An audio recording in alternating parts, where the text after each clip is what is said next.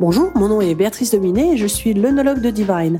Aujourd'hui, j'ai le plaisir d'être accompagnée de Laurent Déré, meilleur veilleur de France en sommellerie. Bonjour Béatrice, comment vas-tu? Eh bien écoute, je vais euh, le mieux possible. Voilà, ça s'entendra peut-être au son de ma voix, euh, un petit petit rhume qui m'empêche d'avoir la voix aussi claire que d'habitude. Mais ça ne va pas m'empêcher d'aborder un sujet, euh, je pense, qui te sera cher aussi, qui est le cognac. Et ça peut être, je pense, un bon médicament pour ton rhume, hein, de, de, pour le soigner et soigner ta gorge. Effectivement, le cognac, grand produit français par excellence, produit renommé dans le monde, parfois mal aimé peut-être en France. Hein, je crois que c'est 96 ou 98% de la production des 160 millions de bouteilles, je crois, par an, qui sont exportées. Donc une consommation finalement faible en France pour un produit phare, comme les grands parfums, comme les grands champagnes, euh, comme euh, la grande gastronomie française dans son ensemble, euh, les grands produits de luxe. Le cognac appartient à cela et appartient à l'histoire de notre vignoble. Absolument, c'est vrai, c'est 98%. Donc euh, euh, le nom est connu, mais euh, peut-être la tradition d'en consommer été tombée un petit peu. Et on voit maintenant dans, dans ces années récentes justement une, un nouvel entrain. Et ça, c'est plutôt pas mal de mettre en avant justement des produits un petit peu oubliés. C'est quand même 75 000 hectares de vignes en France, donc c'est pas c'est pas rien. C'est pas un petit vignoble.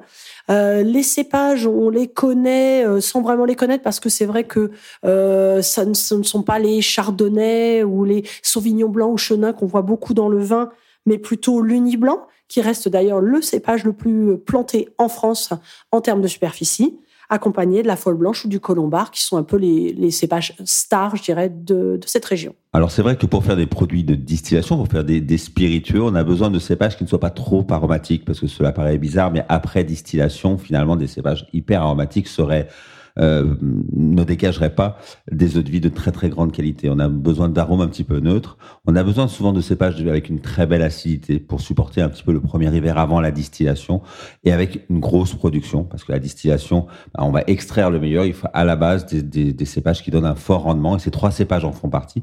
L'uni blanc, comme tu disais, qui est le cépage phare, qui est un grand cépage qu'on connaît en Italie sous le nom de Trebbiano et, qui est le cépage phare de la distillation, de la double distillation cognacaise. Je crois que tu voulais nous parler un petit peu de cette distillation particulière. Absolument. Donc c'est vrai que dans le monde des spiritueux, on va parler donc de distillation puisqu'on n'arrive pas à obtenir des produits avec les degrés d'alcool euh, attendus avec une fermentation alcoolique simple. Donc il va y en avoir une comme une première qui va nous amener à faire un vin qui a un degré d'alcool finalement assez bas autour de 8 à 11 degrés d'alcool. Et puis ensuite, on va devoir donc le, passer euh, dans ces dans cet alambic dit charentais ou alambic à repasse, euh, parce qu'en fait, on va le repasser deux fois. Euh, enfin, il va passer deux fois dans dans dans, dans l'alambic afin d'obtenir une eau de vie qui soit autour de 70 euh, degrés d'alcool et qui sera évidemment ensuite ramenée à des degrés euh, beaucoup plus euh, acceptables pour, je dirais, l'humain, qui est autour de, de, de 40 degrés d'alcool. Oui, souvent, effectivement. Les, grandes eaux de vie font 40, 42, 43, voire 45 degrés. C'est ce qui est considéré comme la, le, mal nécessaire pour faire une grande, un grand spiritueux. Si on était au-dessus, ben, cela nuirait complètement à la capacité humaine de pouvoir apprécier ces arômes. Et le cognac en a beaucoup. S'il était en dessous, ben, il perdrait toute cette force et cette nervosité euh, qu'on l'apprécie. Et beaucoup de ces arômes sont finalement dus, en plus de la distillation, en plus de son cépage, de son terroir charentais. Tu en parlais, hein, on n'a pas parlé de la situation géographique. On est essentiellement dans les Charentes et les Charentes-Maritimes, mais c'est également dû à son vieillissement. C'est une de vie brune qui, comme toutes les eaux de vie brunes, euh, qu'on soit sur le rhum, sur le calvados, sur l'armagnac, sur le cognac, c'est qu'il a été vieilli, vieilli en fût de chêne. Absolument. Et puis la durée euh, va nous amener à avoir des mentions donc euh, visibles sur l'étiquette, euh, avec un minimum de deux ans de vieillissement. On voit la notion de VS, Very Special. les quatre ans minimum, c'est le VSOP, Very Superior, Superior Old Pale. Et puis 10 ans qui sont XO, et 15 ans minimum pour XXO, Extra Extra Old, qui vont nous donner ces, un petit peu ces notions de vieillissement.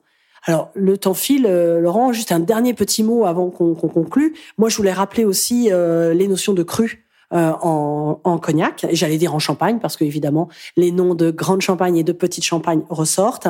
À ne pas confondre évidemment avec la région de production de notre merveilleux, euh, donc euh, difficile à dire. J'allais dire sparkling, euh, qui est produit donc dans le nord de la France, et mais plutôt qui ça vient du terme campagnien, qui sont les origines en fait du Crétacé, qui sont liées à ces sols calcaires et d'ailleurs un, lien qu'on retrouvera en Champagne.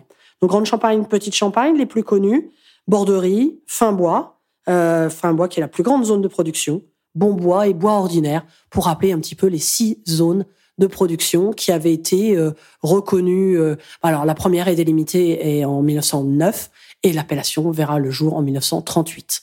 Donc voilà, tout un côté un petit peu historique aussi. Donc il est vrai qu'il faut toujours ces deux grandes zones sont les grandes champagnes et les petites champagnes que l'on retrouve parfois sous un autre nom qui est fine champagne. Lorsqu'une cuvée provient de ces deux terroirs, s'il y a plus de 50% qui provient de la grande champagne. Donc, ce sont les fines champagnes que l'on retrouve, terme que l'on trouve également dans cette région cognacaise. Voilà, un grand, un grand spiritueux qui mériterait qu'on le découvre encore beaucoup plus. Absolument. Eh bien, écoutez, je vous donne rendez-vous pour un nouveau podcast très bientôt, soit autour des spirits, soit autour du vin. À très vite. Au revoir.